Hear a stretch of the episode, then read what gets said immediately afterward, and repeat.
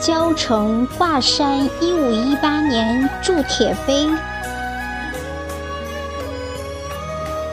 作者：早春二月。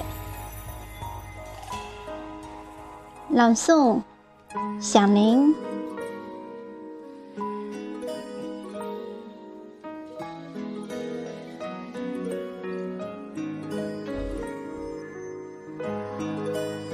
当挂外的铁水被平遥家铸铁匠赶进八卦之中时，记载佛事的文字走出了明如大脑，向大明王朝的皇权远方走去。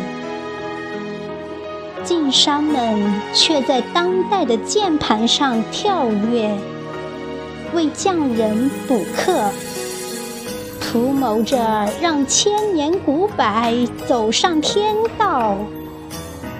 卦象的山形有了再也不会缺铁的牙齿。